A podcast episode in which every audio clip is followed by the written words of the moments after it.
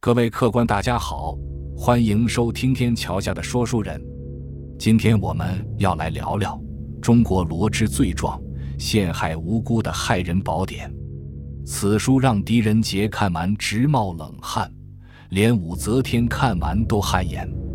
这本书就叫做《罗织经》。《罗织经》由著名的唐代大奸臣来俊臣撰写。来俊臣为唐武则天时期的酷吏。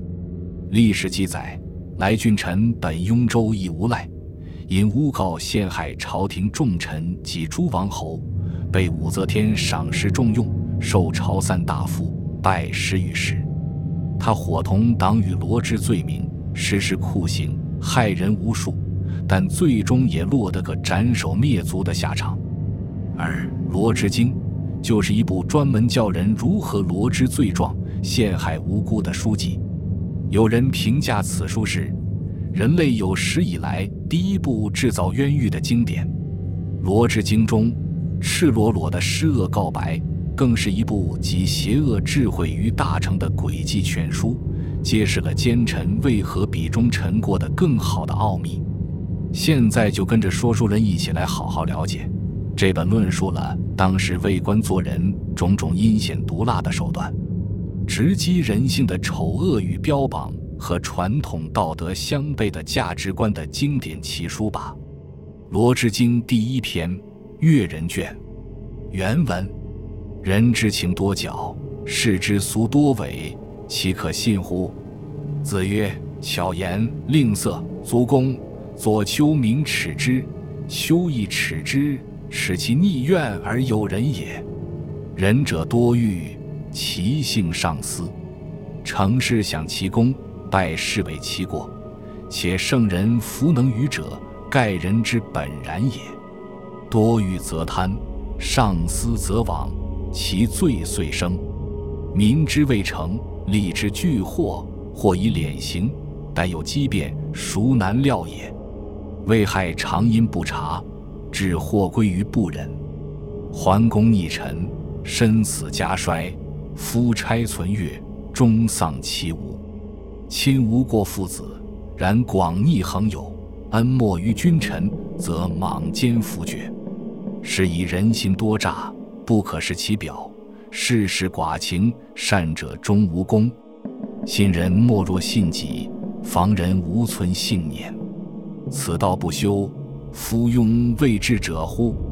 译文：人的性情多娇柔造作。世间习俗尽虚假伪装，怎么能信呢？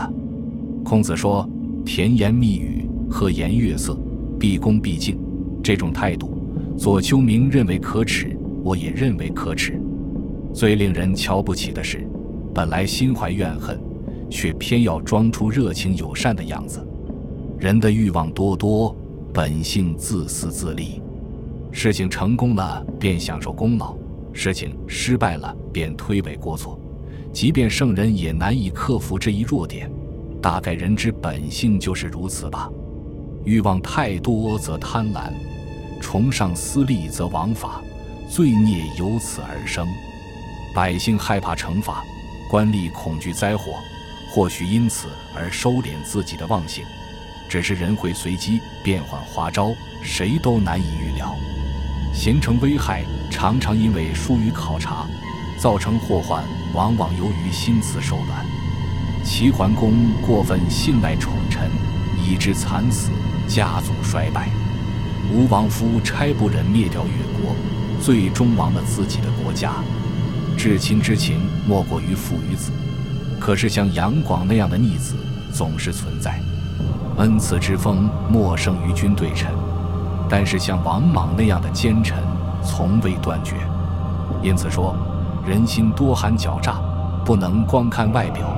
世间冷暖，缺少情义，慈善家最终成就不了功名。相信别人不如相信自己，防范他人不要心存侥幸。不研习这个门道，哪能称得上是个有智慧的人啊？《罗织经》第二篇，是上卷。原文：为上者疑，为下者惧。上下备德，祸必兴焉。上者骄，安其心以顺；上者忧，去其患以终。顺不避昧，终不忌取，虽为人垢，亦不可少为也。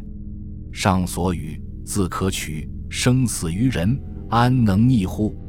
是以智者善窥上意，愚者固持己见，福祸相依，咸于此耳。人主莫喜强臣，臣下戒怀妄念。臣强则死，念妄则亡。周公尚未焉，况他人乎？上无不治，臣无至贤。公归上，罪归己。借体服气，智勇勿显。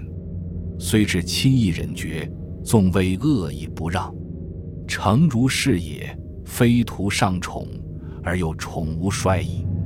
译文：上司疑心重，下属恐惧多，上下离心背德，或是必然发生。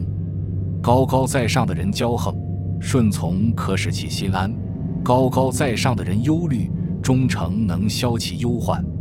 表现顺从，无需避讳逢迎谄媚；表示忠诚，不必忌讳丑陋不端。